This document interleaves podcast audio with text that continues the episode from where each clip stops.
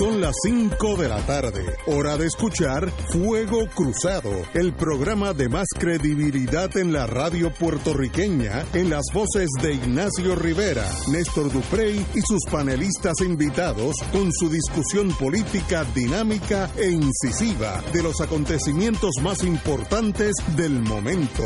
Fuego Cruzado comienza ahora.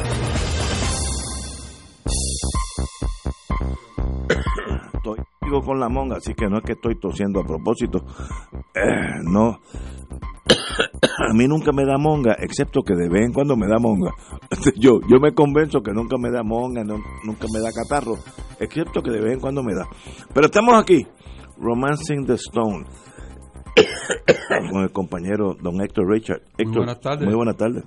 Amigos de panel y radio oyentes de este programa en todo Puerto Rico, especialmente en el oeste. Compañero don Néstor. Saludos, don Ignacio. Espero se mejore. Yo que soy un reincidente del tema de los catarros. Oye, sí. Pues le deseo que se mejore. Yo sé lo que es eso. Y si hay problemas de disciplina, tenemos siempre al lado Provost Marshall. Aquellos que me, me preguntan, ¿y qué es un Provost Marshall? En toda base militar hay una policía interna que funciona como una policía. En el Army se llama Provost Marshal, en el Navy se llama NCIS, National Crime Investigative Service. Son los policías internos los que ponen la disciplina. A veces cuando Néstor me agrede, el Provost Marshal interfiere. sí, esto es verdad. En otro sitio le llaman tuercerrabo. ¿Cómo se llama? Tuercerrabo. Tuercerrabo. Ese es el rol de Provost Marshall. Bueno, amigos, amigas, tenemos, tengo que empezar con esto. Yo creo que esto es muy serio eh, y va a provocar una agresión ya mismo. El ex secretario de la Gobernación, Ricardo Gerandi, quien yo no conozco, tildó de provocación concertada el incidente en que varios ciudadanos lo sacaron esta mañana del negocio Late que Late, aquí al lado, en la avenida Domenech, en San Juan.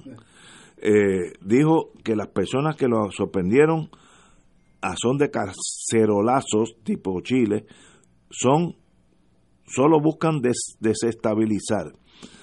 También el ex representante estaba acompañado del amigo Miguel Romero, eh, ex secretario del Trabajo y candidato a, la alcaldía de San Juan aprovechan la indignación del pueblo en general con el gobierno que data de décadas y encuentran la plataforma, o sea, mezclan su agenda con otros reclamos que sí pueden ser válidos. Yo vi el video porque está en las redes, así que no no no hay que imaginarse lo que pasó. Había un señor con una barba así trigueñito como yo que era extremadamente agresivo. Yo creo que Gerandi o y o Romero se portaron muy bien, que ni le hicieron caso y salieron del lugar. Eh, yo no sé cómo yo hubiera actuado, tal vez yo hubiera sido más violento, no sé, no no puedo decirle porque eso uno uno no puede decirlo de antemano, uno tiene que decirlo cuando esté allí. Pero fue muy agresivo, muy violento y estos señores se portaron muy bien, los agredidos y yo considero que eso hay que pararlo, hay que solicitar la paz. Todos somos puertorriqueños, todos somos hermanos y, en noviembre 3 o 4, cuando sea el día, habrá una forma que usted pueda votar y sacar a los que ustedes no quieren que estén y votar a los que ustedes quieren que estén. Pero no es a puño limpio, porque el puño limpio tiene una escalada y a la larga alguien va a matar a alguien. Lo veo venir lo estoy diciendo hace más de un año, eh, eso viene si no se detiene. Así que paz, espiritualidad, somos todos puertorriqueños.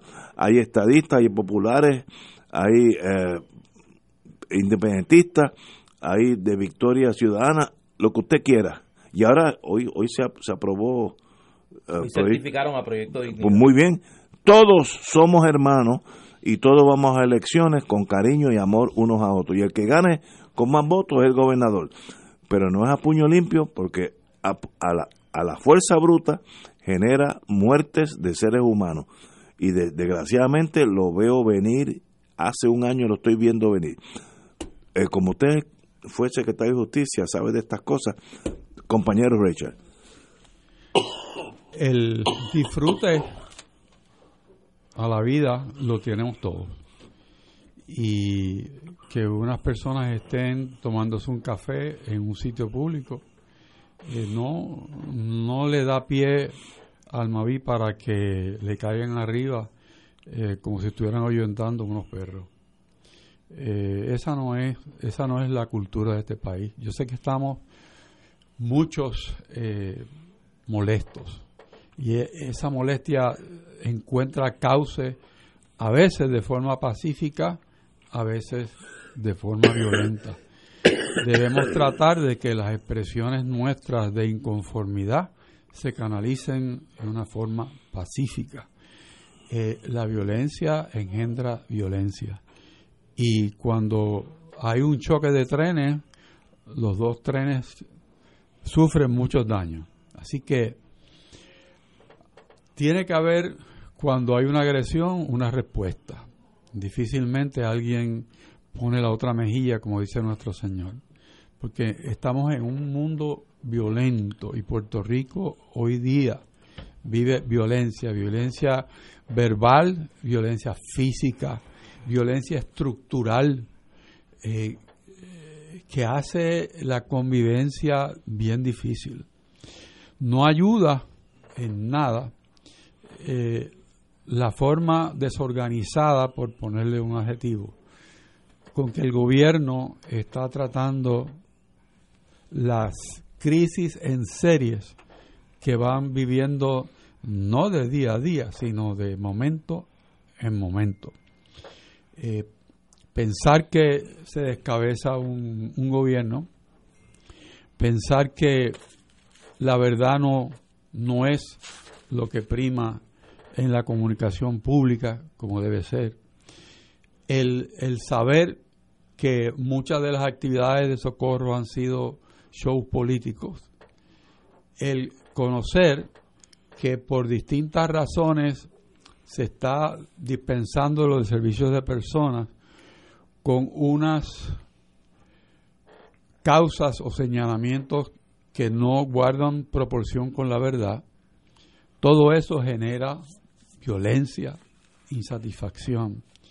Y nosotros tenemos que dar el ejemplo. Si el gobierno, si los políticos, si los que se llaman dirigentes de este país actúan de una forma desordenada, desorbitada, desarbolado, nosotros como pueblo no vamos a repetir ese modelo, nosotros vamos a ser más fríos, vamos a ser más sensatos y vamos a esperar a utilizar el arma que tiene el pueblo, que es el voto, para canalizar nuestras energías. En este momento, si hay algo con color político que debíamos estar haciendo todos, es lograr que la mayor parte de este país que tenga edad se inscriba para votar.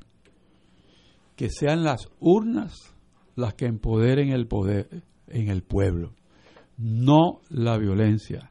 La violencia es una mal consejera, la violencia genera violencia y no es de cristianos la violencia. Así que yo exhorto a la cordura, a la calma, no a pasarle por encima a las cosas que están mal, no, la denuncia es parte de ser un auténtico ser humano, pero hay maneras de denunciar cosas que no necesariamente requieren la utilización de la violencia. La violencia no discrimina, porque cuando hay una expresión violenta en un sitio, hay quienes resultan ser agredidos por ser meros espectadores o estar en el momento menos adecuado cuando hay un problema de violencia. Así que, ojo, los puertorriqueños tenemos que levantar la bandera de la conciencia ciudadana, la responsabilidad y entender que somos todos hermanos. Suscribo tu palabra totalmente, eso último todos somos hermanos, es correcto. No es para entrarnos a la violencia unos con otros por cuestiones con o sin mérito. Esa no es la solución a los problemas de Puerto Rico. Vamos a una pausa y regresamos con el compañero Néstor Duprey. Fuego Cruzado está contigo en todo Puerto Rico.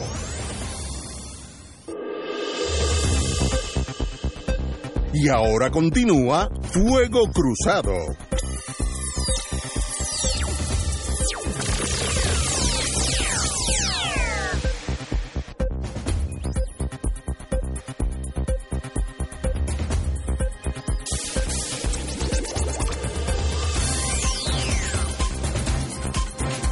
Back in the US of A, amigos y amigas, aquí tuvimos en el el Pro Marshall tuvo hasta que intervenir ya que no no no por, no, por poca Estoy preparado para intervenir. ese hombre está listo. Bueno, pero estamos hablando del incidente que lo tengo aquí en video, un incidente violento, vamos a hablar claro, violento, donde una persona con una gorra de que dice Puerto Rico, PR, eh, básicamente agrede, no no no empuja a Gerandi, pero pero casi Lo eh, pues no, la gritó bien, da- eh, bien duro y, y eso es mala, eso. mala civilización.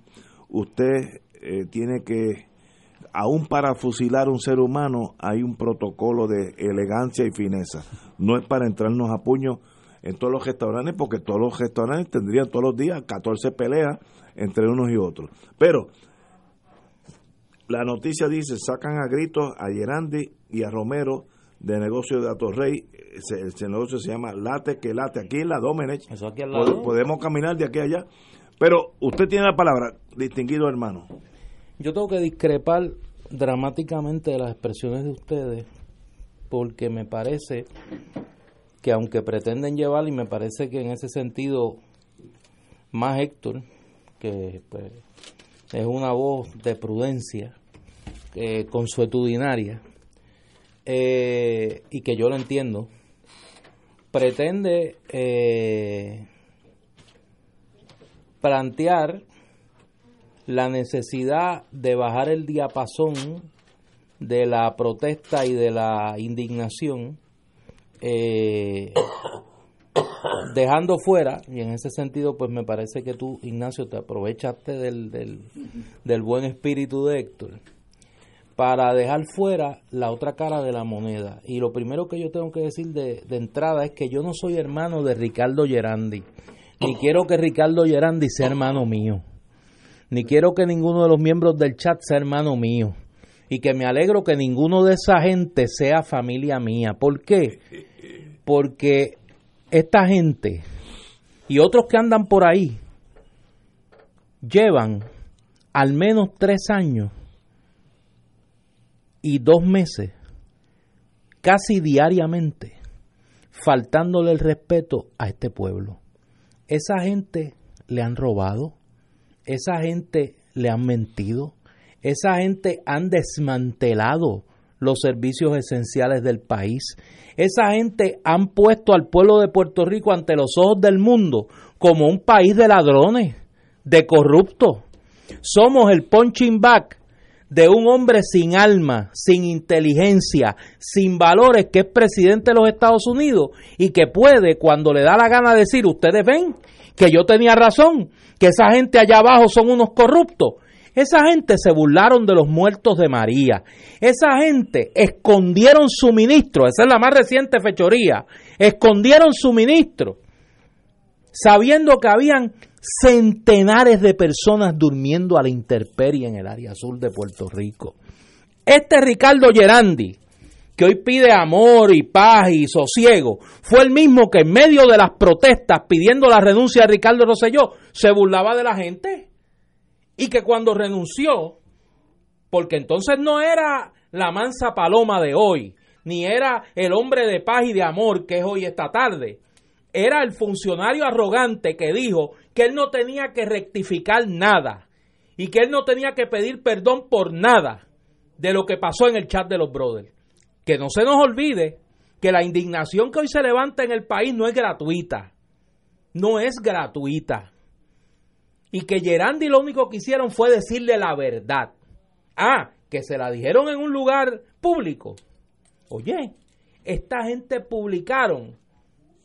Esta gente sabemos cómo trataban al pueblo de Puerto Rico, porque el Centro de Periodismo Investigativo publicó las 889 páginas del chat de los brothers. Pero si no, no sabríamos el nivel de desdén, de desprecio al pueblo de Puerto Rico que tenían esta gente, incluyendo a Ricardo Gerandi. Y mucho cuidado, mucho cuidado con pretender criminalizar lo que es una demostración de indignación más que necesaria de este pueblo. Yo conozco a quien le gritó a Ricardo Gerandi, el profesor Hugo Delgado. Lo conozco hace años, a él y a su, y a su familia, particularmente a su señor padre, profesor Jesús Delgado. Hemos tenido múltiples diferencias. No es mi aliado político, ha sido mi adversario político desde la universidad. Pero hoy Hugo Delgado el profesor Hugo Delgado de la Miguel Such, recogió mucho de lo que piensa mucha gente. Que vayan y le digan a la familia de los muertos de María, que le vayan y le digan a la familia de la gente que está en el área azul durmiendo a la intemperie, que aquí necesitamos amor y paz mientras la gente se moría. Y mientras esta gente se burlaban. Es que este pueblo ha sido paciente y yo no creo en la violencia, los que me conocen lo saben. Yo no creo en la violencia, yo creo en el método electoral, yo creo en la institucionalidad y creo que hay que buscar una salida política a esta crisis. Pero no voy a prestar ni mi voz ni mi opinión para criminalizar a los que pacíficamente, porque a Ricardo Gerandi ni lo agredieron, ni lo empujaron, ni nada que hoy tuviéramos que lamentar. Le dijeron la verdad. Le dijeron la verdad como se merece que le digan la verdad muchos que andan en Puerto Rico por las calles del país, pontificando, cuando se han burlado del dolor de este pueblo, cuando le han robado a este pueblo, cuando han hecho lo indecible por destruir las instituciones públicas en Puerto Rico. Y eso produce un efecto. Eso produce un efecto. Ah, que nos puede llevar una espiral de violencia, Dios no lo quiera, y encontremos una salida política a una crisis política. Pero el país se cansa. Y el país lo que está demostrando es su hastío, su cansancio de que le roben, de que le destruyan sus instituciones públicas, de que le cierren sus escuelas, de que destruyan la universidad, de que destruyan las facilidades de salud, que los niños, los padres de los niños con discapacidad en Puerto Rico se tienen que mudar porque el Departamento de Educación no tenía dinero para educación especial, pero Julia Kelleher se robó, se robó el dinero de los contratos en el Departamento de Educación y lo repartió como le dio la gana. Oiga, eso no es violencia. Eso no es ser violento con este país todos los días. Nosotros en este programa, la fatiga emocional que representa para nosotros todos los días tener que analizar decenas de casos de corrupción, decenas de casos de destrucción de la institucionalidad del país. Eso es violencia. Eso es faltarle respeto todos los días, bofetearle la cara a la moral de este pueblo todos los días. Todos los días. Y eso va a producir una reacción. Hasta el más manso de los seres que ha habitado esta tierra en un momento dado tuvo que coger un azote y sacar a los mercaderes del templo. El más manso de los hombres, el Hijo del Dios vivo, sacó los mercaderes del templo a latigazo. Porque hasta el más manso le indigna cuando le faltan el respeto a los más mansos a los que sufren, a los que se mueren, a los que no tienen escuela, a los que no tienen hospital. Eso nos debe indignar. No que dos personas le griten a dos malandrines en una cafetería. Eso es lo que nos debe indignar todos los días. A mí me indigna todos los días. Y lo digo porque no justifico la violencia, pero no puedo justificar en una situación de injusticia la mansedumbre. Jamás. Discrepo del compañero. Eh, Ricardo Gerandi, que quien no conozco, y a Miguel Romero, que sí conozco, fue secretario del trabajo y por, eso lo conocí, están en un sitio público y no es para ser agredidos. Y, eh, aquellos que duden de lo que estoy diciendo, vean el video que ya debe estar en todas las facetas, de una forma bien agresiva, que yo me gustaría no enfrentarme en mi vida con una cosa así, porque es un más rato mayúsculo todos los males de Puerto Rico no se curan. Pero tú has hecho algo para que la gente te insulte. No, yo A ti la gente te quiere. ¿Y tú sabes por qué te quieren? Gente que discrepa de ti. Porque tú eres un ser noble. Porque tú no has hecho nada que justifique la indignación de nadie contra ti. Sí, pero Y donde quiera que tú te metes, la gente, porque yo lo he visto, te abrazan, te felicitan, celebran tu don de vida. Porque tú no has hecho nada. Algunos- Igual que con Héctor Richard, Algunos- igual que con el Provost Marshall. algunos me invitan a un coñac. Por eso. Pero- Pero, es que aquí tenemos una gente que eso- sistemáticamente le ha faltado Este- el respeto a la dignidad de este pueblo todos los Pero días. este señor. Gerandi no es el centro de toda esa maldad, si es que existe. Yo te digo un ejemplo. Te voy a decir, no, pero te voy a decir lo que va, no, te voy a decir lo que yo yo soy del mundo policiaco, te voy a decir lo que va a pasar. Estos señores que pueden ser agredidos, que debe haber 40 en Puerto Rico en este momento, van a tener guardaespaldas ya mismo, armados, y un día de esto va a haber un muerto. Recuérdense lo que estoy diciendo hoy, hoy es el 22 de enero del 2020 aquí va a haber un muerto ya mismo porque estas, estos señores se sienten que en un país que los van a matar, porque Gerandi no sabía si ese señor con esa agresividad que demostró iba a sacar una arma, un, chi- un cuchillo, porque tenía esa agresividad. Y un guardaespaldas de ellos lo va a matar. Yo vi, No, no, pero es que tú estás equivocado. Aquí no es que va a haber un muerto. Aquí hubo 4.645 muertos. Sí, sí, sí. 60 admitidos por el gobierno producto del impacto directo del, huracán. Pero eso- los demás, los demás, producto de la negligencia del porque- gobierno. pero eso es Pues, acción de Gerandi, de ese pobre infeliz que yo Gerard- no conozco. No, no, no es ningún pobre infeliz. No. Gerandi era secretario de la gobernación No, en aquel momento. Pero No no merece ser agredido en público. Pues que él no fue agredido, él simplemente No, no. le dijeron la verdad en público. Mira, estuvo a un mi- Pues. milímetro de ser agredido. Yo discrepo de eso. Y en el y, y, y la solución, mire, yo A quienes hay que tenerle pena, Ignacio, pero- es a los pero- muertos de María. pero escúchame, a la gente que está durmiendo en, to- en, en la calle ahora mismo. en países No es a Gerandi. en países del tercer mundo donde nosotros estamos llegando, conozco un poquito Guatemala por mi pasado, muy pasado. Todo el mundo, Gerandi tendría dos gorilas al lado con dos ametralladoras y hubiera habido 14 muertos allí. Eso es lo hacia dónde vamos. Eso es lo que queremos o queremos sencillamente que tú le des expreses el rechazo a Gerandi o al que sea, yo no sé quién es, sin esa agresión física, porque esa agresión física va a, a- a rebotar en que ellos estén dispuestos a agredir a ese infeliz que, que tú conoces y yo no conozco. Pero llevan, llevan tres años y medio agrediendo Bueno. al pueblo. Aquí ha habido muertos. Aquí Sí. ha habido gente. Hoy mismo, mientras tú y yo estamos hablando aquí, hay centenares de personas en el sur del país durmiendo a la intemperie. Y eso y es- aquí habían cinco almacenes del gobierno de Puerto Rico llenos de suministros y por politiquería no los querían repartir. Pero eso es culpa de Gerandi. No, eso es culpa Gerandi de no Gerandi y de otra gente que no es Gerandi, porque precisamente quien firmó el contrato de almacenamiento de uno de esos centros de suministro fue Ricardo Gerandi. ¿Y qué dijo el sábado? Porque el sábado no estaba humilde ni manso de corazón. El sábado todavía decía, eso estuvo bien hecho, 10 mil dólares mensuales de renta para un almacén Lo cual no hay problema. que todo el mundo negaba su existencia. Pues no, no lo eximamos, no lo eximamos. Lo- vuelvo- Que bastante responsable es de lo que no está hay que eximir a nadie de nada. Lo que yo estoy diciendo es, cuidado con la violencia. La, la, la violencia es una carretera de dos direcciones. Claro. Va para arriba y para abajo. Y el problema es, Ignacio, que tú estás viendo un lado de la violencia, yo estoy tratando de ver los dos. Lo primero que dije es que yo jamás he defendido la violencia, que yo entiendo que la salida de esta crisis es política, pero que no me voy a prestar a criminalizar a un lado cuando aquí el pueblo ha sido dramáticamente paciente con lo que han sido tres años y dos meses de agresión sistemática, de robo, de burla, de destrucción de la institucionalidad. Y aquí lo único que hizo el país fue lanzarse a la calle a pedir la renuncia de Ricardo Rosselló. Aquí no ha pasado nada más. Y la obtuvo. Por eso, Ahí ganaron. pacífico ha sido este pueblo. y Señores, tenemos aquí una pausa y regresamos con el señor secretario de Justicia, don Héctor eh, Richard. Fuego Cruzado está contigo en todo Puerto Rico.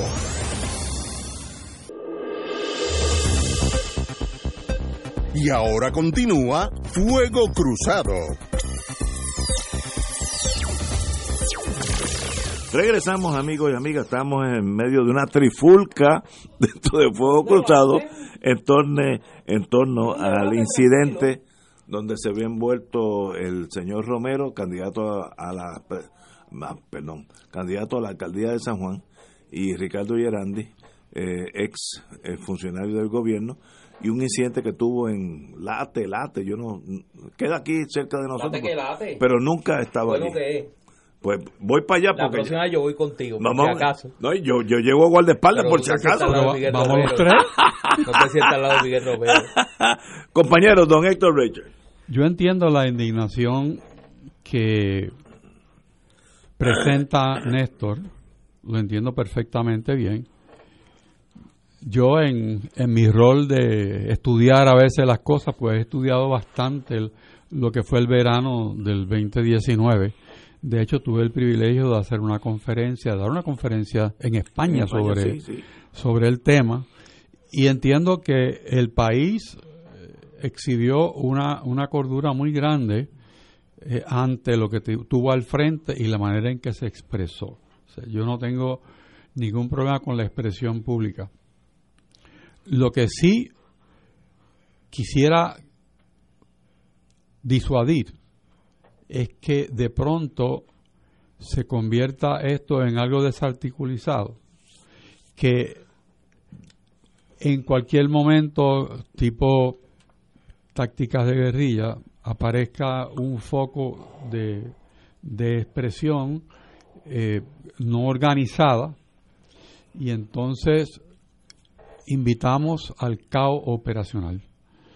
Eh, Puerto Rico realmente no necesita más distracciones, Puerto Rico no necesita eh, crear más confusión, suficiente hay con el terremoto más grande que ha tenido Puerto Rico en muchos años, que en las páginas de claridad se le reconoce ser al gobierno. O sea, me pareció elocuente lo que Claridad expresó en el número de la semana pasada. ¿Por qué? Porque, como bien señala Néstor, esa inestabilidad, esa falta de apego por la verdad, esa manera de tomar decisiones impensadas desde el punto de vista del bien común y sí dirigidas hacia unos fines políticos, pues no ayudan al país. Y pienso que es un momento de reflexión, de sí, pues podemos, podemos protestar y debemos protestar, pero también debemos hacer el énfasis en que la solución a este tema es político. Definitivamente. No es, no es otro. Y yo sé que en el mundo en que vivimos es imposible que uno evite la expresión aun cuando tenga rasgos de violencia, porque eso es un derecho constitucional que se tiene. Y eh, pone una carga bastante fuerte sobre un departamento de seguridad pública que es inoperante.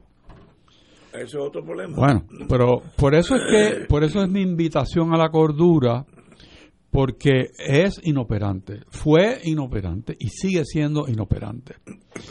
¿Y tú has sido consistente con ese planteamiento? Sí, porque es que si vemos el manejo de la crisis producida por la cadena de sismos que ha vivido Puerto Rico, estaba en las manos de el titular de esa agencia administrar los planes de contingencia que la propia señora gobernadora firmó para septiembre del año pasado. Y en esos planes de contingencia estaban los almacenes, estaba todo. O sea, y, entonces cuando eso se echa de un lado y se, se dice que no, que no hay los recursos, que está la gente durmiendo a la intemperie, cuando hay material para casas, cuando sabemos que la agencia que puede tener la primera respuesta es la Guardia Nacional, porque está equipada y porque sabe manejar esto, y tenemos un militar como titular ahora del Departamento de eh, Estado, eh, no confirmado y creo que no lo van a confirmar. Y tenemos además... Espérate, espérate, espérate, espérate, un paso atrás. Sí. ¿Tú crees que nos van a confirmar No, yo creo que la Cámara no lo confirma. ¿A Elmer Román? No, yo creo que no. Okay. Sigue, sigue. Entonces, Sí, entonces, me ha dado un no, no, esa- piñazo. hasta a mí me cogió fuera de, entonces fuera de tenemos, balance. Me ha dado un tenemos, tenemos una situación en que hay un caos gubernamental y si le apareamos un caos ciudadano eh, es letal el cóctel. Así que yo creo que dos cosas que no son correctas no hacen una buena.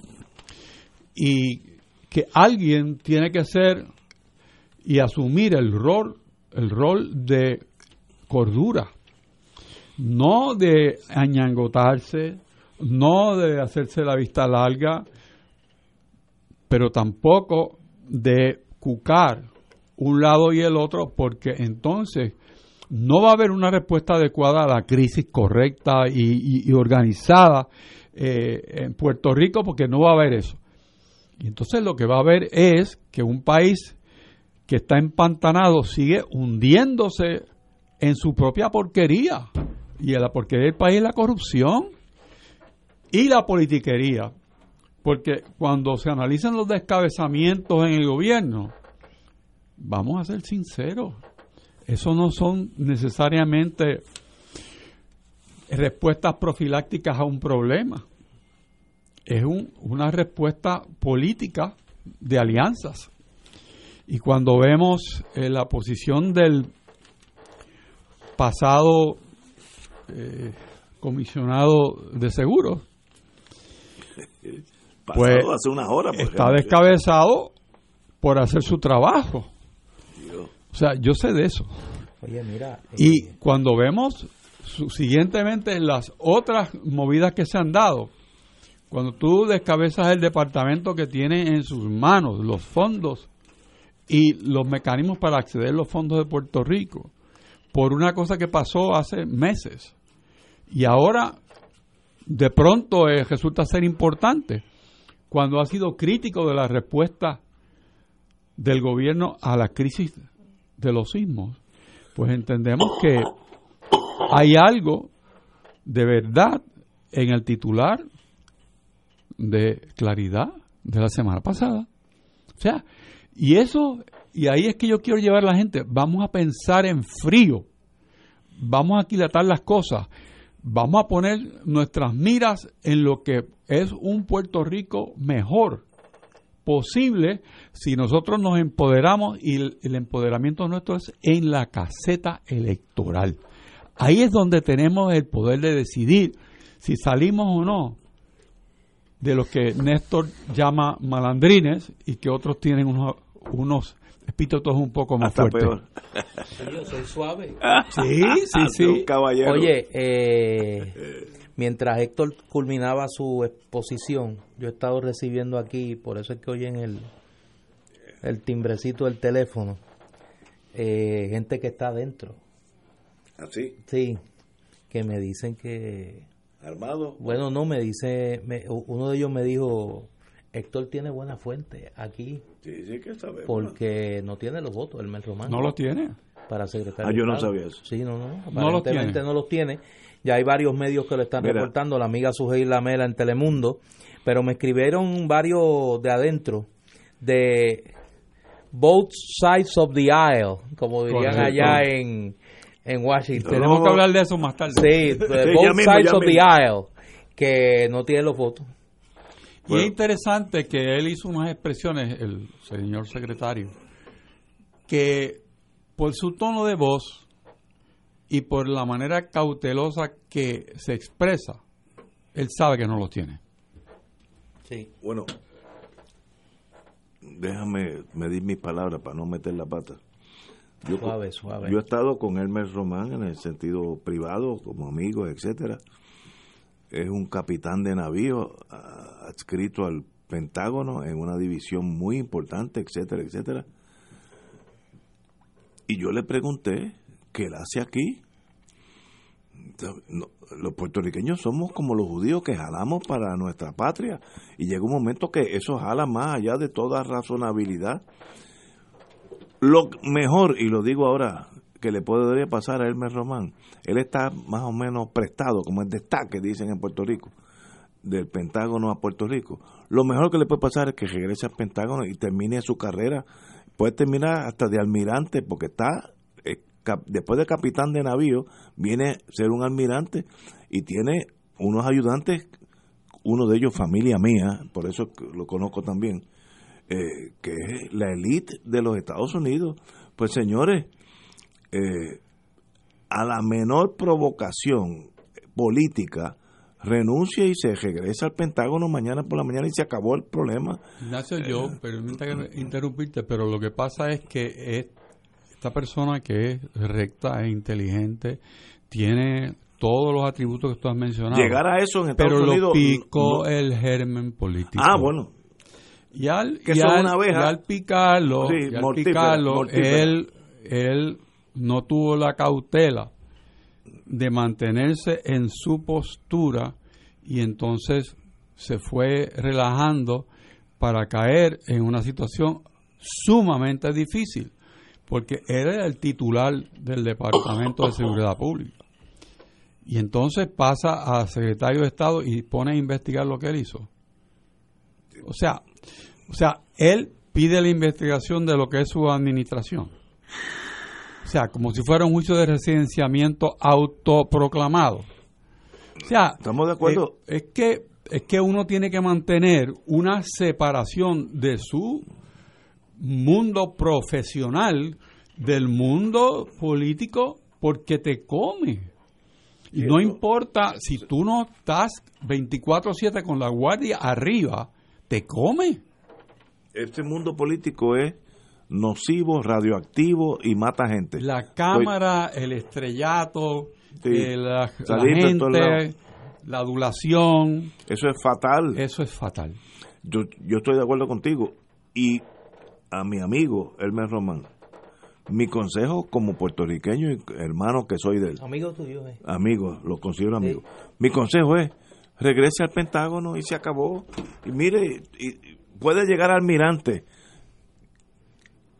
Y allí no hay favores. Usted llega a ese puesto donde ya llegó por mérito Así que, no me diga que no hay corrupción, porque entonces salgo, mira, como Miguel Romero corriendo por ahí y no me ve más nadie. No, no, allá hay casos por eso, de vez en cuando vino preso, pero el Pentágono tiene eh, 40 mil personas, de los cuales eh, eh, corren un imperio mundial.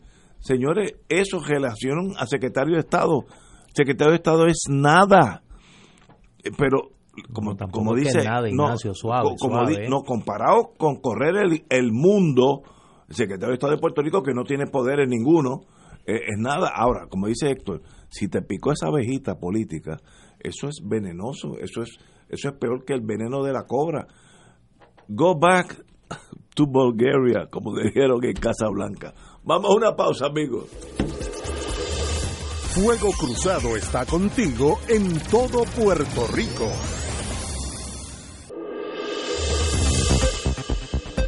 Y ahora continúa Fuego Cruzado.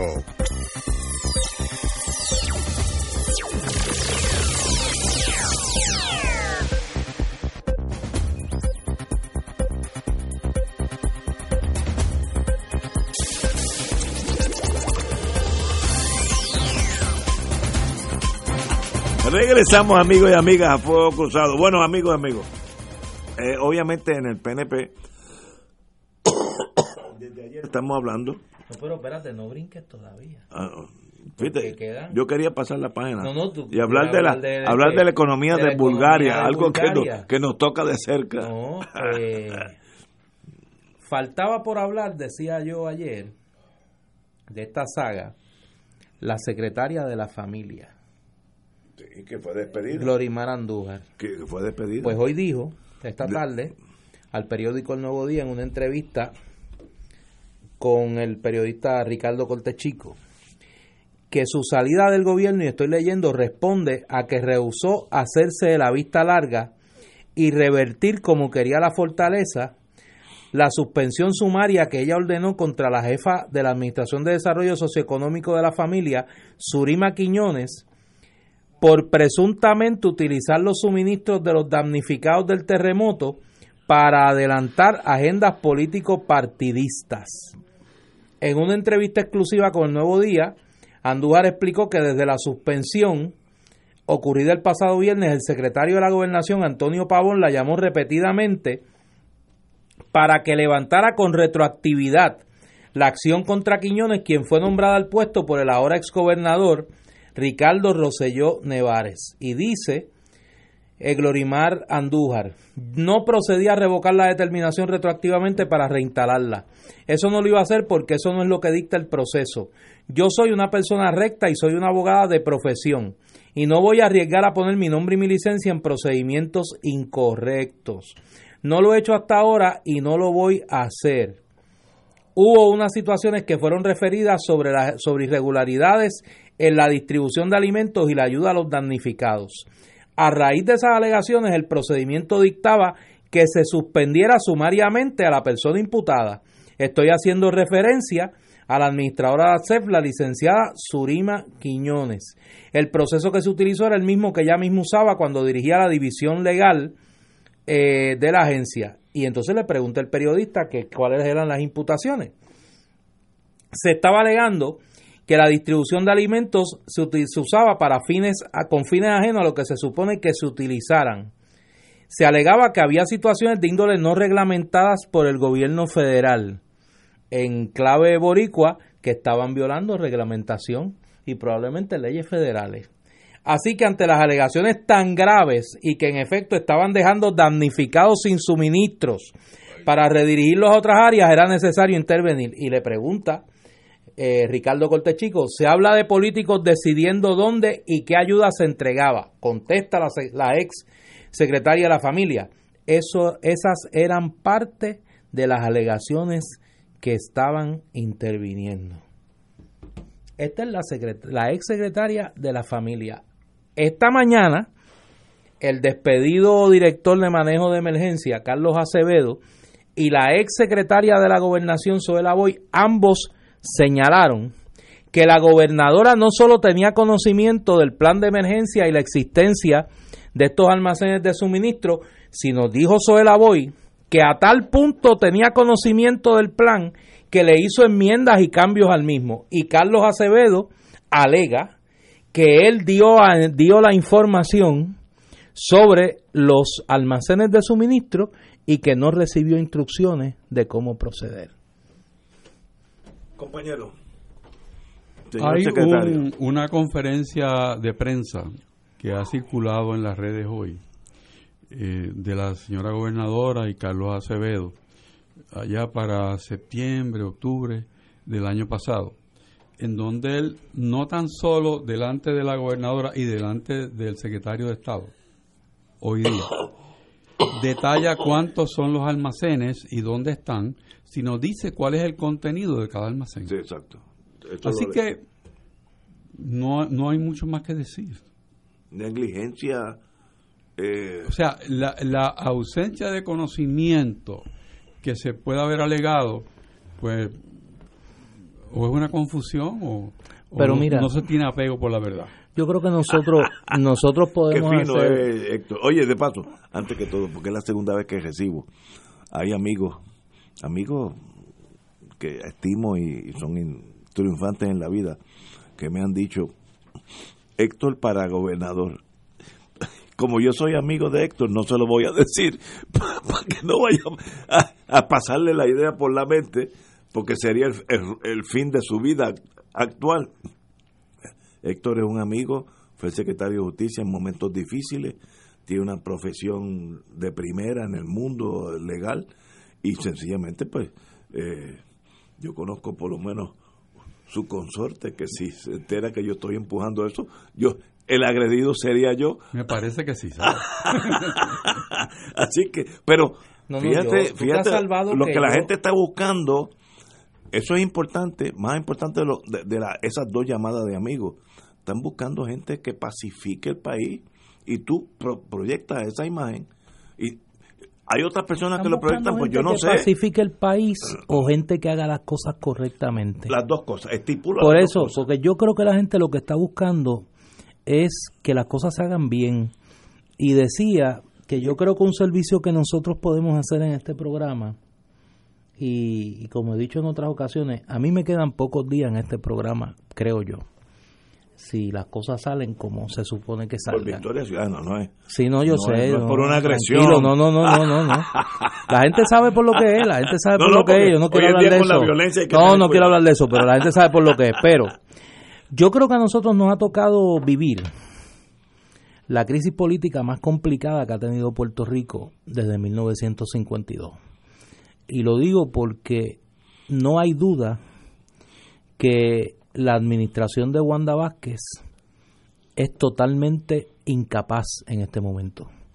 Ha perdido toda capacidad de actuación, eh, vive bajo serias alegaciones de parte y parte de violaciones de ley, de actos negligentes, que van desde la gobernadora hasta funcionarios de tercer nivel. O sea, aquí ya hemos hablado. No, no, no, no, no. no. de sí, sí. Bueno, la gobernadora, secretarios del gabinete constitucional y administradores de dependencia que están bajo la supervisión de secretarios del gabinete. Por eso es que digo, ya vamos por el tercer nivel. Llegaremos al cuarto y al quinto nivel también, porque habrán directores regionales que van a tener que hablar y habrán, habrán alcaldes que van a tener que hablar y alcaldesas. Digo todo esto porque yo decía hace unos días que esta crisis es mucho más complicada que la crisis del chat de los brothers, porque aquí estamos hablando de la posibilidad de comisión de serios delitos. Y sí digo delitos, porque la información que hasta ahora ha circulado públicamente apunta a eso. El problema es que la institucionalidad política no tiene los instrumentos para entender con el problema. ¿Por qué? La legislatura no tiene mucha disposición para investigar, aunque hoy en la Cámara se aprobó la creación de una comisión especial para investigar todo el tema del suministro de los eh, durante la crisis post eh, los temblores. Pero no hay ni el reconocimiento de la gravedad de la crisis, ni mucho menos los instrumentos para atenderla. Y, y más allá de los temas del momento eh, y del divertimento, porque hay mucho divertimento también, eh, el país tiene que entrar en una conversación y ojalá que la campaña electoral sea el momento de qué cambios nosotros tenemos que hacer a nuestro ordenamiento constitucional para que cosas como esta no sucedan. Ahora mismo yo estoy seguro que mucha gente cree que la gobernadora debería renunciar o que la gobernadora debería ser residenciada, pero no hay secretario de Estado. Y la posibilidad de que la secretaria de Justicia, Denise Longo, sea gobernadora le da a la gente, por lo menos a mí me da mucha ansiedad y a algunos le da dolor de cabeza porque ya hemos visto para muestra un botón del comportamiento de esta funcionaria. Así que quiere decir que no tenemos una solución política a corto plazo. ¿Qué queda? Las elecciones en noviembre. Quedan las elecciones en noviembre y queda un camino intermedio, que es el que yo creo que hay que reconocer, que es el derecho a la protesta pacífica, a que la gente se manifieste. Eh, estos escraches, que fue lo que pasó hoy, eso en España le llaman escrache y es muy común. Ah, Yo recuerdo una pillastre que era presidente de la Comunidad de Madrid, este Esperanza Aguirre, que mire, aquella era plusmarquista de la corrupción. Le hicieron, es- esas, esa, esa era, aquella, había otra, Cristina Cifuentes, que era una pilla literal. Se robaba los artículos del corte inglés. Hay videos de ella robándose, tumbándose cosas del corte inglés. Qué grande. A esa gente le hicieron escrache ¿Qué quiere decir el scratch en que es lo que le hicieron hoy ayer Andy, que estaban comiendo en un sitio y llegaban dos o tres y le decían la verdad, pilla, ¿verdad? y todas esas cosas. Ay, Dios. Bueno, es que esas cosas pasan y hay que tener madurez para eso. Ahora bien, más allá de la protesta, más allá de la indignación, tiene que haber una salida política. Si las instituciones no la dan, hay que hacer los cambios institucionales para que se provean el futuro. Y hay una cita en noviembre. que la gente tiene que atender porque si no, van a ganar los mismos que están. Y no va a haber cambio alguno a la realidad política del país. Lo digo porque aquí no puede haber un juicio de valor sobre qué táctica sigue cada cual para buscar el cambio. Hay gente que cree que el cambio es la protesta. Hay gente que cree que el cambio es en la urna. Hay gente que cree que el cambio es en las primarias internas de los partidos tradicionales. Mire que cada cual trata el que crea. Pero lo importante es reconocer que las cosas como están no pueden seguir. Las cosas como están no pueden seguir porque el sistema no funciona. No puede proveer solución a los problemas, no puede proveer la arena para dirimir los conflictos sociales, que es una de las razones inherentes a la existencia del Estado. Pues algo tiene que pasar. Y tiene que haber un reconocimiento de la gravedad de la crisis. El principal problema para mí en este momento, además del pillaje, de la corrupción, de la incompetencia, es la falta de reconocimiento de la clase política, de un sector creciente de la clase política, de la naturaleza de la crisis. No la entienden, no la reconocen. Y si tú no reconoces la enfermedad, no puedes combatirla. Y yo creo que ese es un grave problema en este momento. Continuamos con Fuego Cruzado. Tenemos que ir a una pausa. Son las 18 horas. Vamos. Fuego Cruzado está contigo en todo Puerto Rico.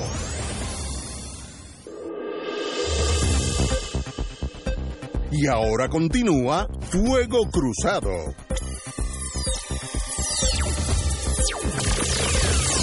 Amiga y amigo, como hoy hemos estado un poco agitados, un poco de cultura hace bien para calmar los ánimos.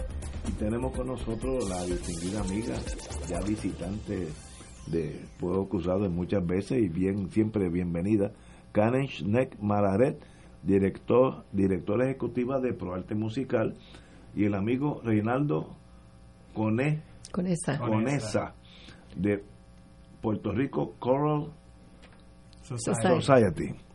Antes que todo, como yo no soy en ese mundo culto como ustedes, ¿qué es Puerto Rico Coral Society? Bueno, la Puerto Rico Choral Society es una organización que se creó para buscar eh, mecanismos y, y profundizar en el desarrollo de- del arte coral que aquí hay en Puerto Rico y que desde que uno es uno comienza en tantas escuelas públicas y privadas que hay en, en la isla pues se desarrolla la música especialmente en el aspecto coral. Y las universidades del país han desarrollado muchos eh, agrupaciones corales a los fines de, de maximizar ese arte aquí en la isla y nos damos la tarea para crear esta organización para proveerle una plataforma a estas agrupaciones en Puerto Rico para que puedan escuchar eh, conciertos como va a ocurrir ahora el, este sábado a las 8 de la noche con una colaboración con la organización Poro Arte Musical. Esto es en la sala Antonio Paoli En la sala de festivales. del Centro de Bellas Artes de Luis Ferrer. Exacto. Este sábado, 25 de enero del 2020. Sí. ¿Y qué vamos a escuchar allí?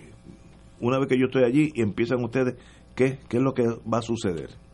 Bueno, pues quien se va a estar presentando este próximo sábado a las 8 de la noche, como usted bien dijo, en la sala festivales del Centro de Bellas Artes de Santurce, es Chanticleer, uno de los mejores agrupaciones eh, corales que hay en el mundo, ganadores de muchos premios Grammys y de una trayectoria más de 40 años alrededor de, de todo el del mundo. Eh, son, le llaman una orquesta de voces. Eh, Wow. Vienen por primera vez a la isla y, y Son voces masculinas. son voces Sí. masculinas que cantan todo tipo de repertorio, desde el, el- el periodo clásico de el Renacimiento hasta ga- gospel y jazz, música más moderna. ¿Y, y de dónde viene Chanticleer? Ellos eh, son una organización basada en San Francisco, en California. Y quienes van al Met durante las Navidades los han escuchado a ellos eh, cantando Wow. en el Museo Metropolitano de Nueva York eh, durante las Navidades. Una cosa Navidad así. de- Proarte, la verdad es que nos sentimos muy orgullosos de estar unidos a, a estos, yo le digo dos jóvenes, ¿verdad? Porque está Francisco Luis también, eh, que han creado esta organización y estamos coproduciendo con ellos este evento. Esto también incluye obras folclóricas de Asia y Australia, spirituals, que son ese canto religioso, y la pieza Trade Winds, comisionada especialmente para Chantilly al compositor chino norteamericano Zhou Tian, quien fuera nominado Grammy 2018 como mejor compositor clásico contemporáneo. Sí, yo animo a, la gente que entre a YouTube y, y los chequee. YouTube. YouTube. Sí, y, busque Chanticleer. Chanticleer. Y van a escuchar unas cosas maravillosas. Chanticleer se escribe C-H-A-N-T-I-C-L-E-E-R. Las últimas palabras son como leer. Chanticleer, C-H-A-N-T-I-C-L-E-E-R. Y es cantagallo, ¿verdad? Es lo canta que claro. Canta claro con Esto es este sábado a las 8 de la noche en la sala Antonio Paoli de Bellas Artes de Santurce. Y los precios son sumamente accesibles, de 15 dólares en adelante, así que los, la verdad es que los animos a todos. Sí, sí, lo es. Se hizo con ese mismo, con ese fin para, para traer mayor público joven estudiantil para que también pueda apreciar este tipo de artista que viene por primera vez a Puerto Rico. Ellos están ahora mismo en Miami, la ciudad de Miami, y vienen a hacer su presentación aquí en la isla este sábado y por comunicaciones que hemos tenido con ellos estaban bien interesados de ellos querer venir a Puerto Rico y para el tiempo que ellos querían venir a, él era el paso del huracán María y siguen pendientes de los procesos que estaban pasando aquí que para ellos también es un gran honor y, tienen un gran interés de pues, pisar por primera vez la isla y poder dar un concierto. Bueno, y, además que como yo siempre he dicho, aquí las voces que tenemos son unas voces privilegiadas, los coros nuestros van a todo el mundo y ganan premios. Eh, así que es una tradición ya nuestra eh, y esta es una oportunidad maravillosa de, conocer, ¿verdad?, otras agrupaciones que, que tienen de excelencia. Yo me acuerdo hace décadas, muchas décadas, que yo estaba en Washington, D.C. De esto puede ser 50 años y oí el coro de Puerto Rico, no sé dónde vino, no sé si era de la universidad o de Puerto Rico, no, no sé porque yo era allí espectador.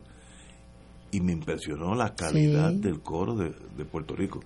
Repito, no sé dónde vino, si era la universidad. Es que todos nuestros coros. Era excelente. Y cantaron Amanece y uno puertorriqueño pues cuando está lejos le jala eh, y era precioso nunca me olvidé yo yo era un niño eh, así que los coros de nosotros valen la pena. Valen la y este coro es internacional, Chanticleer. Sí. De los mejores coros del mundo, dando cita en Puerto Rico. Pues un privilegio tenerlos aquí. Doña Karen Schneck, como siempre, un privilegio. Muchas gracias, siempre. Con esa de Puerto Rico Choral Society. Qué bueno que están aquí con nosotros. Muchas gracias, por recibirnos siempre. Continuamos como siempre, amigos, amigos y amigas. Señores, vamos a una pausa y regresamos con Fuego Cruzado. Fuego Cruzado está contigo en todo Puerto Rico.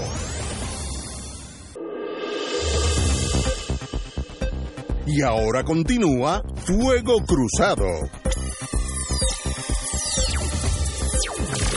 Amigos y amigas, hoy hay un artículo del querido hermano eh, Normando Valentín que voy a robarle una oración.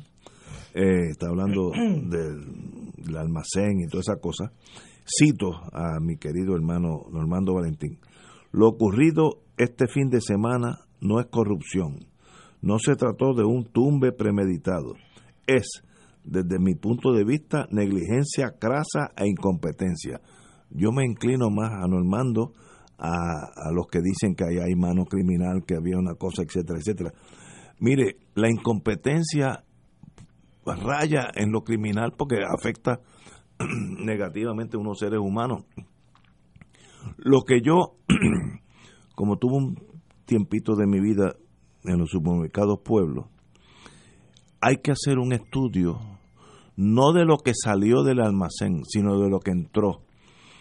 Si es que existen esos documentos, esos, por ejemplo, si entraron mil estufas de gas y salieron 200 estufas de gas, alguien se tumbó 800 estufas de gas.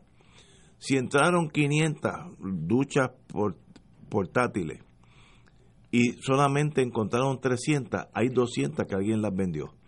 Eso pasa en, el mundo del supermercado todos los días. Hay que velar mucho, no solamente la salida, porque la salida, eso ya tú lo tienes, sino lo que entró y que tú filmaste que eso entró. Y En hay que ver- y hay que ver en ese mundo si cuando sale es porque dice alguien que la mercancía está dañada. exacto, también. sí. Los camioncitos que había en el Sí, almacén esperando allí. habían otros que daban el tumbe. Pero en este almacén, obviamente, como dice Normando, es negligencia, crasa, incompetencia.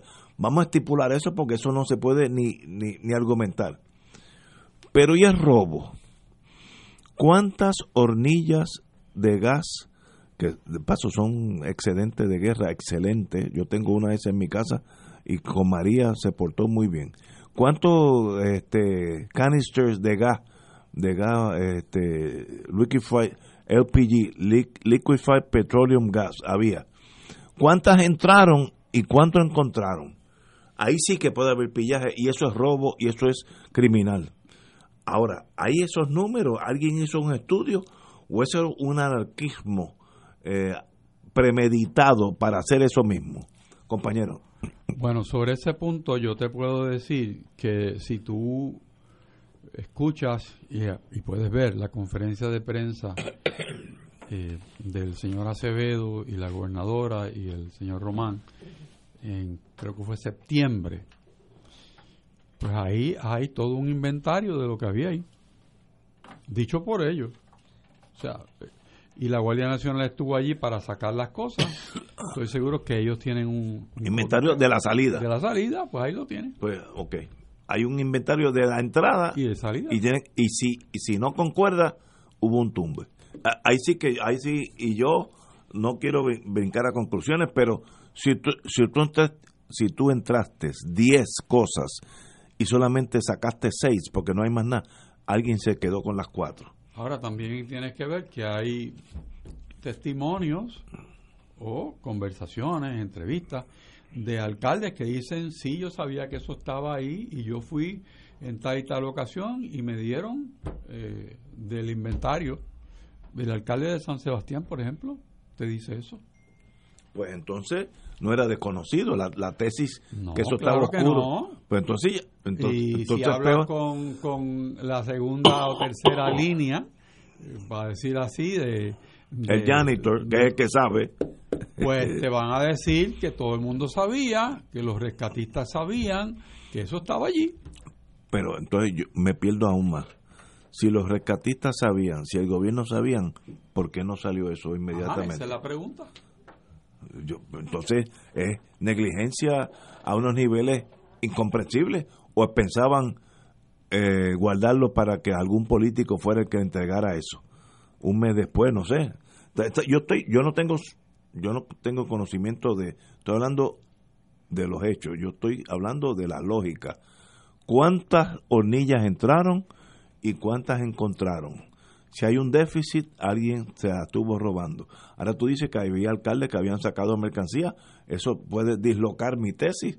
Porque bueno, si- pero eh, puede contratar, es una conferencia, eh, una entrevista al alcalde de San Sebastián, que es... ¿Cuántas un- sacó? Bueno, él te puede decir cuántas, cuántas sacó y qui- a quién se lo pidió y quién se lo entregó. Ahora, hay otra tesis, y ahora viene, como diríamos en Casablanca, the romantic in me. Hay otra tesis que la señora gobernadora usó este impasse, esta crisis, para hacer un ethnic cleansing, limpiar el gobierno de los pro eh, pierluisistas. Y entonces dijo, qué bueno que esto llegó, porque entonces yo me quedo con un gabinete pro Wanda, lo cual en la política hace sentido. En la buena administración no hace sentido, pero en la política sí lo hace. Así que esa tesis tiene algún mérito o es que yo estoy demasiado de paranoico, Eh, porque esta idea no es mía, lo he oído en la radio, de que ella tomó esta oportunidad para eliminar lo- la- los aquellos que estaban claramente comprometidos con Pierluisi y quedarse con un gabinete que sea eh, todo pro Wanda. ¿Es así o no es así? Compañero. Pero el problema es que todos los implicados poco a poco han ido confirmando esa hipótesis. El más reciente hoy es el comisionado de seguro. ¿A qué renunció? No, no, ¿O lo votaron? que lo votaron. Pero sí. que lo votaron y que él mismo no sabe por qué. Ah, bueno, yo no A- sabía la eso. razón que se alega es porque votó en contra de la remoción del director de la Corporación del Fondo del Seguro del Estado, que alegadamente es un simpatizante de la candidatura de Pedro Pierluisi. Y el Bueno. fondo del Seguro de Estado siempre ha sido un cash cow. Sí, sí. un, un, un, un lugar donde se obtienen buenos fondos para la política. Así que dentro de la crisis del terremoto, de los, los víveres que no llegaron porque estaban en un almacén oscuro, le metemos una sombrilla de política partidista. Eso es una combinación fatal a cualquier organización. Eh, No, porque, no, porque- porque y- entonces eh, no estamos actuando por el bien inmediato de salvar las vidas que están allí afectadas, sino que hay otras consideraciones. Bueno, tú ves, ya tú estás cayendo No, no, estoy en analizando. tiempo, estoy ya tú estás cayendo en tiempo, porque me parece que en el fondo de todo esto, junto con la negligencia, junto con el encubrimiento, junto con el querer manipular la distribución de la ayuda, hay un elemento político y eso es lo trágico. Fatal. Eso es No, lo trágico. Eso es fatal. Por eso, y por eso es que es cada vez más pertinente el reclamo que desde distintos sectores del país se está haciendo de que esto se tiene que investigar. La comisión especial que hoy se nombra en la Cámara, que de hecho me parece que comete la grave injusticia de excluir de la misma al portavoz del movimiento Victoria Ciudadana en la Cámara, el representante Manuel Natal, que no ha querido el presidente de la Cámara, Johnny Méndez, porque le tiene miedo a la fiscalización de Manuel Natal, el no reconocerlo como portavoz de nuestro movimiento en la Cámara de Representantes, como se hizo en el pasado con representantes del Partido Nuevo Progresista, una vez este se inscribió en 1968, como se hizo con representantes del Partido Socialista Puertorriqueño, el compañero Carlos Gallizá, que estuvo en esta silla, en este programa, fue reconocido como portavoz del PCP en la Cámara, una vez el PCP fue inscrito. Ángel Viera Martínez y Luis Gonzalo de Jesús fueron reconocidos como Viera como portavoz y Luis Gonzalo de Jesús como portavoz alterno del Partido Renovación Puertorriqueña, una vez este fue inscrito, sin haber ido a la elección. Dani López Soto fue reconocido como portavoz del Partido de Renovación Puertorriqueña en el Senado en 1983, sin haber ido el PRP a la elección. Al único legislador de un nuevo movimiento electoral que no se le ha querido reconocer como portavoz de ese movimiento en la Asamblea Legislativa desde la creación de la Constitución es a Manuel Natal, porque le tienen miedo. Y Manuel Natal no va a poder estar sentado en esa comisión especial. No va a poder abogar desde esa comisión especial por los proyectos que ya ha presentado, para que se inspeccionen las escuelas, para que se asegure que se cumple con el plan de emergencia. No va a tener la ventaja que va a tener, justa como es, la representación del Partido Independentista Puertorriqueño, que también ha presentado legislación sobre ese asunto. Ojalá y esa comisión, a pesar de la grave injusticia de no tener allí a un portavoz de un movimiento electoral debidamente certificado y reconocido, pues la Comisión Estatal de Elecciones haga su trabajo y que se llegue hasta las últimas consecuencias, que en este caso podría ser la cárcel para los funcionarios que incumplieron con su deber. Y no debiera ser como creo que dijo Juan Dalmao, tal vez me perdona si me equivoco, que debiera ser una, una comisión civil fuera del mundo político. Eh, gente de, sea, incuestionable de su verticalidad en la sociedad, 10 personas, hombres y mujeres, 5 y 5, para que no haya problema. Eh, en vez de meterlo, encajarlo en el mundo político donde instintivamente ya yo desconfío de ellos. Eh, Ojalá. esa es otra opción. Yo creo, yo creo que esa, esa comisión que, que presentó el Partido Independentista, que, que propone el, el hermano y amigo Juan Dalmao, es un paso en la dirección correcta sobre este asunto en particular, pero no podemos quedarnos ahí.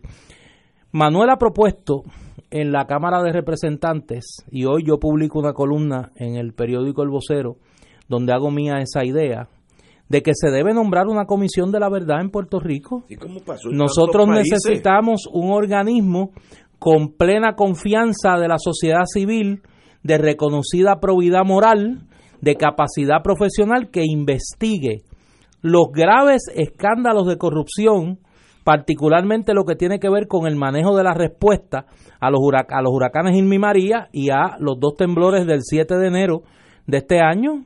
No hay confianza en el gobierno, no hay confianza en la Asamblea Legislativa. Los organismos que se crearon para investigar son los más cuestionados en este momento. Así que la comisión que se propone para este asunto en particular es un, es un paso correcto pero insuficiente.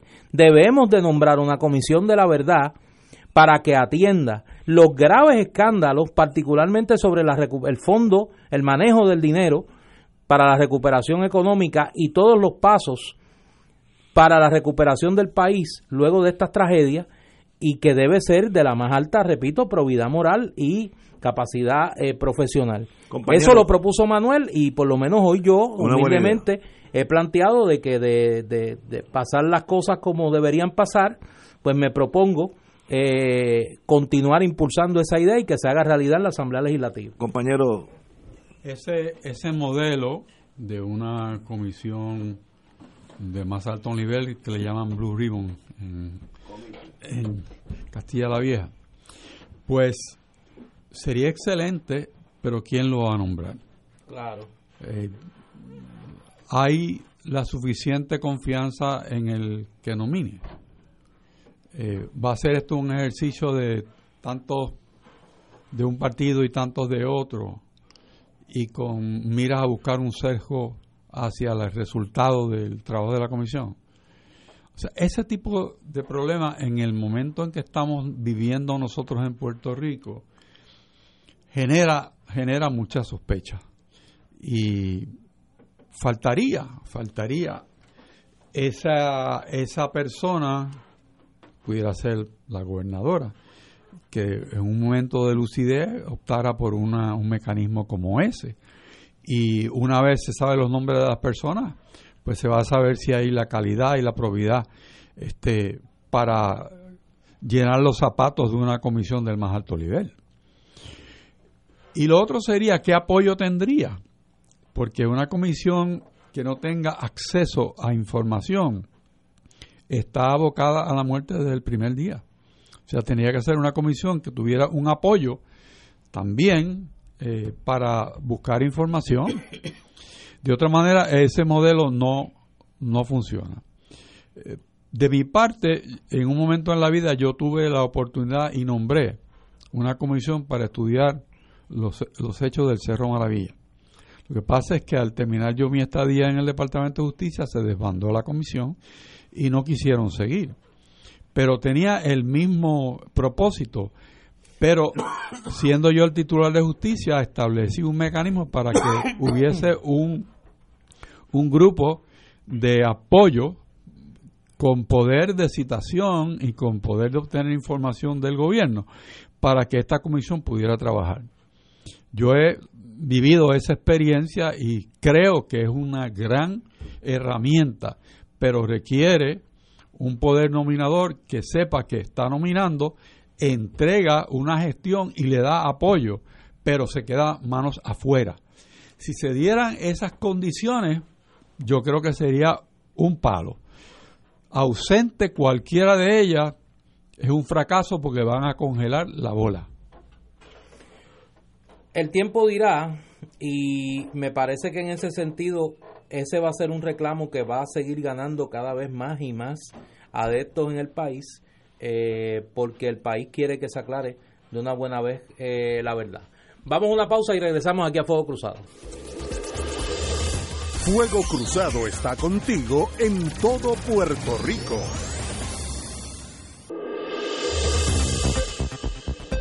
Y ahora continúa Fuego Cruzado.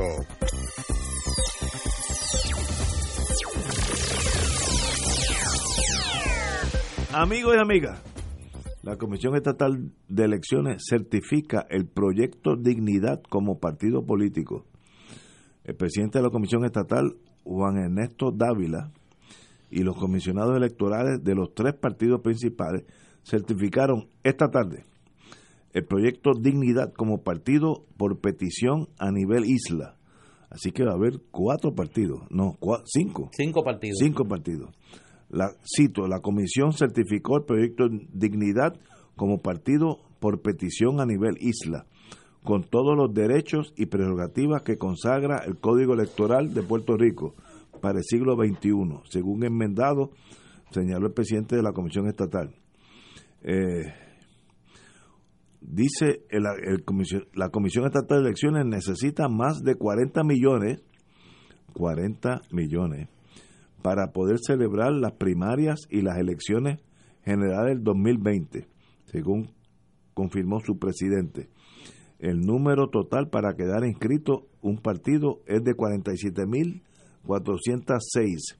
La agrupación Dignidad eh, entregó 58.509 peticiones, de las cuales fueron validadas 47.856. Ahora suman cinco partidos, eh, Partido Nuevo, Partido Popular, Partido Independentista, Movimiento Victoria Ciudadana y Proyecto Dignidad. ¿Cómo eso afecta el tablero de ajedrez de los partidos políticos? Compañero, usted que está en ese mundo. Bueno, eh, es una colectividad que introduce un elemento particular a esta contienda, que es eh, la inspiración política eh, partiendo de una serie de, valores, eh, muchos de ellos producto de la fe religiosa de los organizadores del movimiento, con una agenda social eh, altamente eh, cuestionada, pero a la vez que cuenta con una con un seguimiento eh, en el país. En términos electorales, pues me parece que es una respuesta a lo que algunas personas en el en, en ese sector consideran el abandono o la postura débil del Partido Nuevo Progresista ante esos temas y podría representar una sangría considerable de votos para el PNP, particularmente en unos municipios donde hay un alto por ciento de feligreses de las iglesias protestantes, las iglesias del fundamentalismo pentecostal y sectores católicos también que se han identificado con el proyecto con el proyecto Dignidad. Yo creo y ahora pues me pongo el sombrero de historiador yo creo que hay que distinguir eh, el fenómeno del proyecto Dignidad de lo que fue el Partido Acción Cristiana en 1960 y 1964. Yo he escuchado a algunos analistas políticos que han eh, equiparado los dos fenómenos. Me parece que hay unas diferencias importantes. Eh, en primer lugar, el Partido Acción Cristiana fue un partido inspirado por, eh, por la jerarquía de la Iglesia Católica, los obispos de San Juan y Ponce, y el obispo auxiliar de San Juan en aquel momento, Monseñor Rafael Grobas, que instaron a los laicos católicos a que se organizaran políticamente, y ahí quizá hay una coincidencia, ante lo que entendían era una agenda contraria a los valores cristianos del Partido Popular en aquel momento, la legislación las políticas sobre control de la natalidad y particularmente la negativa a aprobar un proyecto en la Cámara de Representantes, el proyecto 84 del representante entonces del PIB, José Luis Ferio Pesquera, que pretendía se sacara una hora del horario lectivo de clase para que los niños y niñas del sistema de educación pública recibieran enseñanza religiosa de acuerdo a su eh, denominación. Eso pues trajo un debate, una de las campañas más, más intensas y más difíciles para el Partido Popular y eh, provocó un, un cisma entre la jerarquía de la Iglesia Católica y el gobierno de Puerto Rico que estaba en aquel momento dirigido por el Partido Popular y Luis Muñoz Marín y que se subsana un poco por la intervención de la Santa Sede, ¿no? El Papa Juan XXIII y personas a ambos lados del conflicto. Pero el Partido Acción Cristiana eh, tenía un programa social eh, de avanzada, progresista, inspirado en la democracia cristiana, que era un movimiento político en aquel momento de carácter reformista en América Latina y en Europa, y que era eh, la opción en aquel momento preferida por muchos como alternativa reformista de centro izquierda en muchos casos a eh, la revolución cubana. Eso dista mucho de eh, parte de, los postulados o principios del proyecto Dignidad y yo espero, yo quisiera que fuera antes de que yo me fuera del programa, pero si no que ocurra pronto, que los eh, portavoces del proyecto Dignidad puedan estar aquí y que puedan explicar de qué se trata, de qué se trata eh, ese proyecto. Ahora yo, como dije en aquella ocasión, yo y sé que para mucha gente pues es un poco chocante, ¿no? Yo eh, respeto a mucha gente que está en ese proyecto, discrepo de ellos, eh, coincido en algunas cosas porque pues todo el mundo sabe que yo soy cristiano católico y pues actúo políticamente conforme a lo que entiendo son eh, los principios de la doctrina social de la Iglesia Católica, el respeto a la dignidad humana, la búsqueda del bien común, la promoción de la justicia social eh, y los valores de la solidaridad y la paz entre los pueblos. Pero eh, hay que tener mucho cuidado con introducir a Puerto Rico un artículo que es extraño a nuestra cultura, que es el discurso del odio. El discurso del odio eh, que ha sido promovido por muchos sectores en los Estados Unidos y en Europa y que ha tenido una acogida bastante particular en América Latina, particularmente en Centroamérica, eh, es ajeno a la naturaleza política puertorriqueña. Y mi llamado a estos compañeros y estas compañeras del proyecto Dignidad es que reconozcan la naturaleza plural del sistema democrático, reconozcan los avances en cuanto al reconocimiento de la libertad del ser humano que se han dado en la sociedad puertorriqueña y que erradiquen de su discurso cualquier atisbo de odio en sus proyectos. Eh, decía una, una compueblana, la doctora Concha Meléndez, que disentir no es desamar. Y en ese sentido, en democracia las discrepancias se deben adjudicar de una manera tolerante con la opinión ajena pero sin llegar al odio, sin llegar a mancillar la dignidad de la persona humana, que eso no quiere decir que se toleren las injusticias. Y en ese sentido, pues, ese será mi llamado y espero que, que, así sea el tenor, el talante de ese proyecto político. Compañero Richard. Conociendo a algunas de las personas que están eh, envueltas en la organización, me parece a mí que tienen diversos puntos de vista eh, que, es, que es bueno, eh, que han tenido mucho diálogo y, y que presentan por lo menos lo poco que yo he escuchado de ellos, una opción por los pobres y los necesitados, que yo creo que a Puerto Rico se le ha olvidado eso.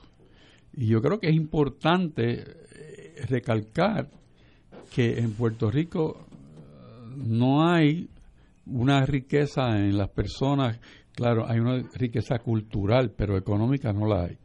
Eh, un, país que necesita mucho apoyo, necesita eh, crecer en sus opciones de vida y necesita ser orientado en los principios fundamentales del cristianismo en ese proceso. Yo creo que si este partido trae a la mesa ese discurso y lo introduce en los debates, en los diálogos que yo espero que se den entre los candidatos, pues yo creo que se ha de enriquecer el, el acervo cultural político del país y que van a tener un espacio en unas personas que quisieran que hubiese un Puerto Rico distinto y un, Puerto Rico en que pudiese haber convivencia, un Puerto Rico en que haya verdadera libertad religiosa y que no se le atosigue a nadie un, una postura. Yo, yo espero que eso esté ahí. Y bienvenidos. Yo creo que la democracia puertorriqueña se enriquece con los partidos eh, múltiples y es una pena que la representación proporcional no exista en Puerto Rico, porque de otra suerte tendríamos muchos partidos compartiendo el gobierno, por lo menos desde el punto de vista legislativo, y serviría de, de frenos y contrapesos y habría una legislación más pulida, creo yo, de más avanzada aunque el proceso sea un poco más lento, porque hay muchas partes presentando ideas. Así que yo creo que qué bueno que hay otras voces que se van a, pronunciar, eh, porque Puerto Rico necesita mucha orientación. Yo lo que veo, eh, no discrepo de ustedes dos en su análisis, eh, estoy viendo el aspecto estrictamente político partidista, que para noviembre los votos que entren a dignidad se les restan al Partido Nuevo, porque la mayoría de esos votos son estadistas. Así que el Partido Nuevo no tiene nada que celebrar hoy eh, con esta eh, este nuevo partido porque le va a restar votos. De eso yo no tengo la menor duda. Eh, como, como tú dices, pues bienvenido, esta es la democracia, mientras más partidos haya, pues que gane el que saque más votos, pero estrictamente como un mercenario político, digo, pues al, PNP no le conviene que haya más facciones estadistas, porque al unirse tú tienes más fuerte al desunirse en facciones como esta, pues puedes perder las elecciones. Pero es la democracia que gane el que saque más votos. Bueno, pero, pero no hay que temerle al pluralismo. No. No hay que temerle al pluralismo. Eh, eh, yo creo, y, es algo que yo siempre he defendido donde quiera que, que, que he estado políticamente, mientras más opciones tenga el país, mejor. Ahora, nosotros tenemos una gran limitación en el, en el espacio pluralista que yo creo que va a surgir a partir de, la elección del 2020, que es que los escenarios pluripartitas eh, normalmente propenden a la configuración de alianzas. Correcto, y no. Y en Puerto Rico las alianzas están prohibidas. Yo, yo he leído, y, y, esto me da la oportunidad de contestar una gran pregunta que se hace mucho en las redes. Yo he escuchado y he leído con mucho respeto y con mucho con mucha empatía el planteamiento que hacen muchas personas de buena fe en las redes sociales que dice, bueno, ¿por qué las fuerzas políticas eh, que no son los dos partidos tradicionales no se alían y van aliados a las elecciones del 2020? Pues porque no podemos, porque la ley lo prohíbe. Y aquí yo voy a ser cándido, yo sería el yo sería un hipócrita. Yo sería yo sería eh, yo sería totalmente eh, yo negaría lo que ha sido mi postura pública si yo no favoreciera la posibilidad de la más amplia alianza del arco opositor al partido único. Pero no es posible. Claro, no puede ser una alianza con el único propósito de ganarle al PNP. Tiene que ser una alianza con el propósito de renovar la vida política puertorriqueña, de rescatar las instituciones, de promover un nuevo modelo de desarrollo económico y social del país. Y sí, tiene que ser una alianza para descolonizar a Puerto Rico. Pero no hay la posibilidad legal de hacerlo. Eh, y uno de los primeros compromisos que nosotros en Victoria Ciudadana asumimos y que es parte esencial de nuestra agenda urgente es que vamos a enmendar la ley electoral para que se establezcan las alianzas. Mira, ayer yo estaba escuchando una transmisión que hacía en Facebook Live la compañera Alexandra Lúgaro y ella planteaba algo que me parece que es muy sabio.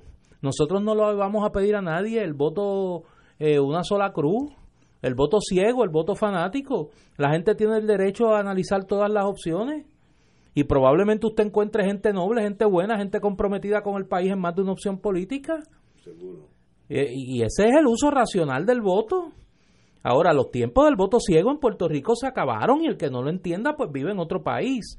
Y me parece que una de las claves de ese mundo pluripartita que me parece a mí se va a inaugurar en el 2020 es que podamos, o sea, romper el tribalismo de verdad, pudiendo establecer alianzas, pudiendo establecer un proyecto común de país más allá de las tribus políticas, porque si no, o sea, los hoyos de las carreteras los cogen los PNP, los populares, los independentistas, los de Victoria Ciudadana, los de Proyecto Dignidad, los no afiliados. La corrupción afecta a todos, menos a los que roban. Los que roban no tienen problema en aliarse, los corruptos no buscan excusas para no robar juntos. Entonces los honestos buscamos cualquier excusa para no unirnos. Y no puede ser. En esa ecuación ganan los corruptos. Hay algo que yo no es que discrepe, pero tengo un pensamiento algo diferente de Ignacio. Yo conozco personas que suscriben la idea de, del movimiento que estamos conversando, que no son PNP. O sea, y, y, no, y no están ahí porque dejan de ser populares o PNP, sino porque buscan una opción diferente. O sea que yo creo que si vas a buscar el efecto, vamos a decir, de resta en los dos partidos principales, pues es a los dos. No, no creo que deba pensarse que es al PNP nada más. Yo diría que son los dos partidos, porque los que emigran hacia este nuevo movimiento lo hacen porque entienden que hay algo que falta en los partidos tradicionales. Y, y son, de ahí que salen, no salen de los, los que no son afiliados, son los que son PNP y populares, los que yo conozco que pertenecen a este movimiento. Vamos a una pausa, amigos, y regresamos. Pero Fuego Cruzado está contigo en todo Puerto Rico. Y ahora continúa Fuego Cruzado.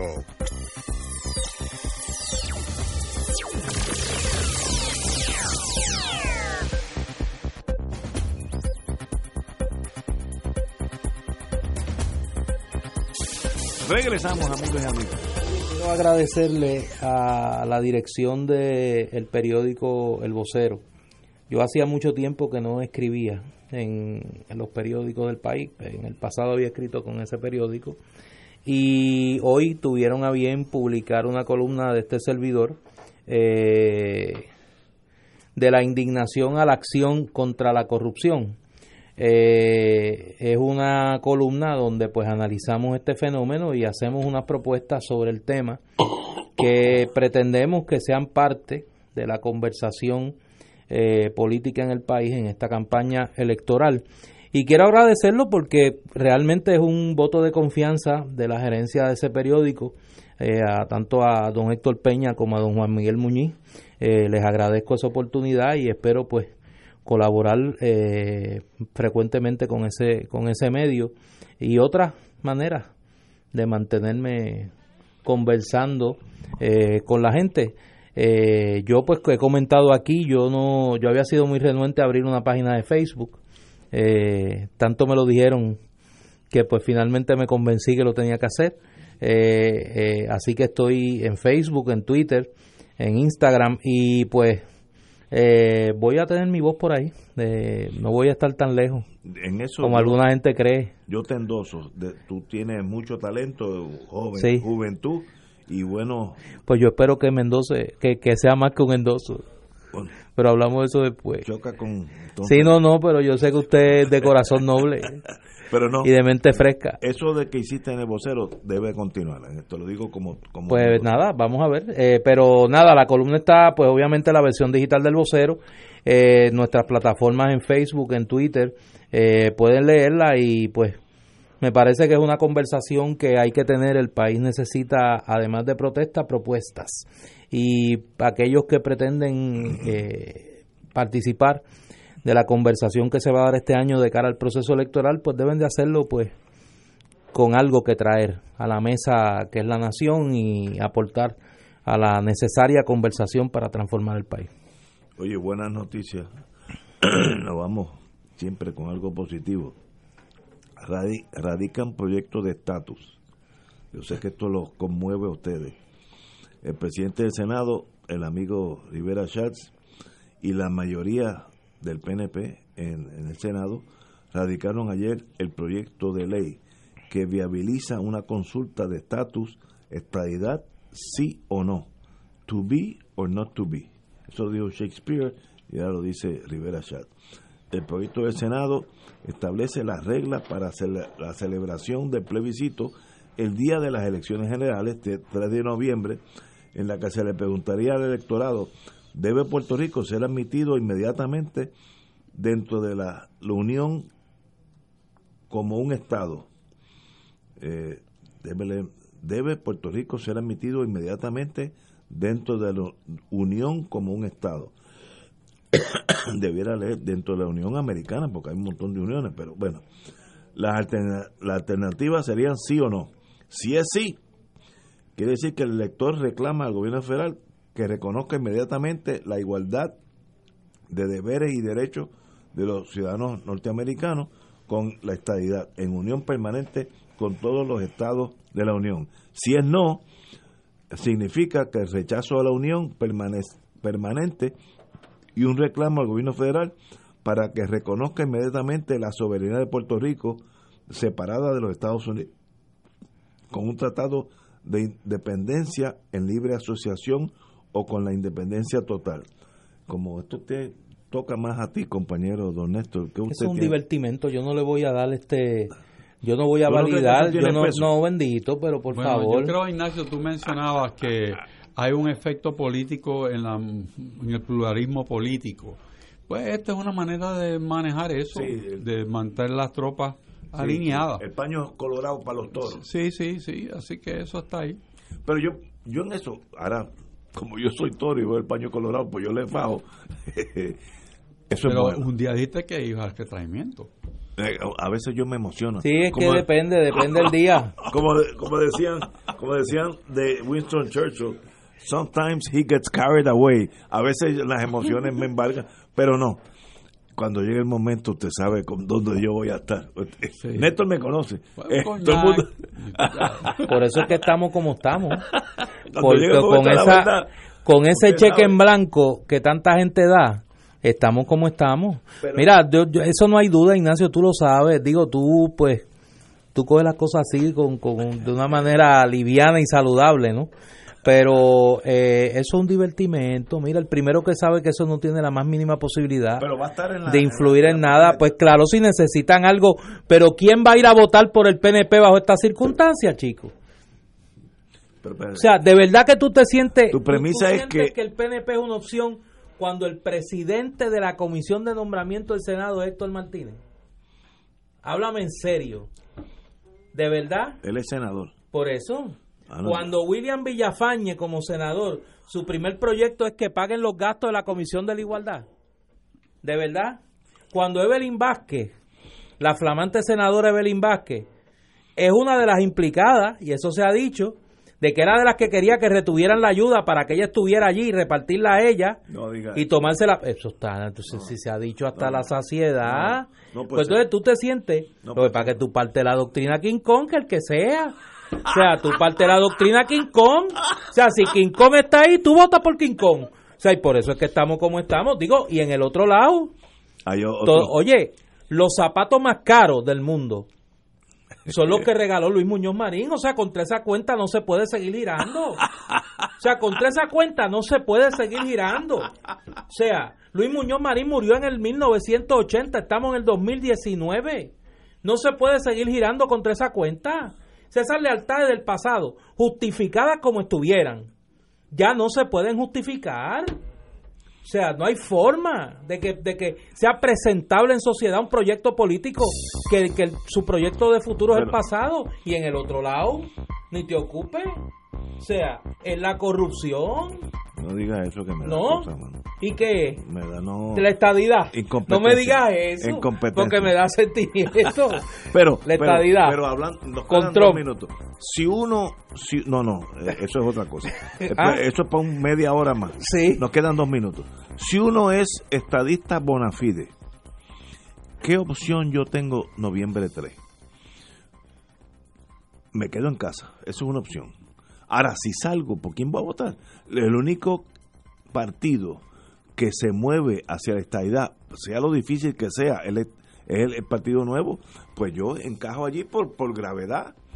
Ah, que habría que ir con un vacuum cleaner, limpiar la mitad de los muchachos, eso también es verdad, pero es que no hay otra opción. Todos los otros quieren alejarse de Estados Unidos y yo ideológicamente quiero acercarme a los Estados Unidos. Pues no, no hay opción. O quedarme en casa o votar PNP. Esas son las Pues dos claro que hay opciones. opciones, Ignacio. Pero- pero- ¿Pero que tú puedes ser estadista y votar por gente decente? O sea, tú puedes ser No, estadista y votar por gente ideológicamente, decente. ¿por quién voy a votar? Y, ah, por el- gente decente, por gente que venga a servirle al país. No puede ser que por un fanatismo ideológico tú prefieras un corrupto que a una persona decente. Porque eso, ¿tú sabes contra lo que atenta eso? Contra lo que tú quieres para el país. Tú quieres que Puerto Rico sea Estado de la Unión. ¿Tú te crees que con un gobierno de ladrones Estados Unidos le va a dar la estadidad a Puerto Rico? ¿En Eh, serio? No te puedo contestar Por eso, pregunta, pues, porque se me acabó el tiempo. En Tú este- actúas contra lo que dices defender. Ahora, los estadistas tienen el problema de la estadidad y el único Con que Trump. esboza. No, no, no, pues, no, no, con- ahí no, no, pero Trump. Eso, eso es aparte. Para eso necesitamos media hora, porque eso es. Con Trump. me- primero que me saca la bilirrubina. y ahora va a salir absuelto. No, va a salir absuelto. Se va por sentencia sumaria. Señores, tenemos que irnos, así que mañana jueves estaremos aquí, again, si es que hay país. Hasta mañana, amigos.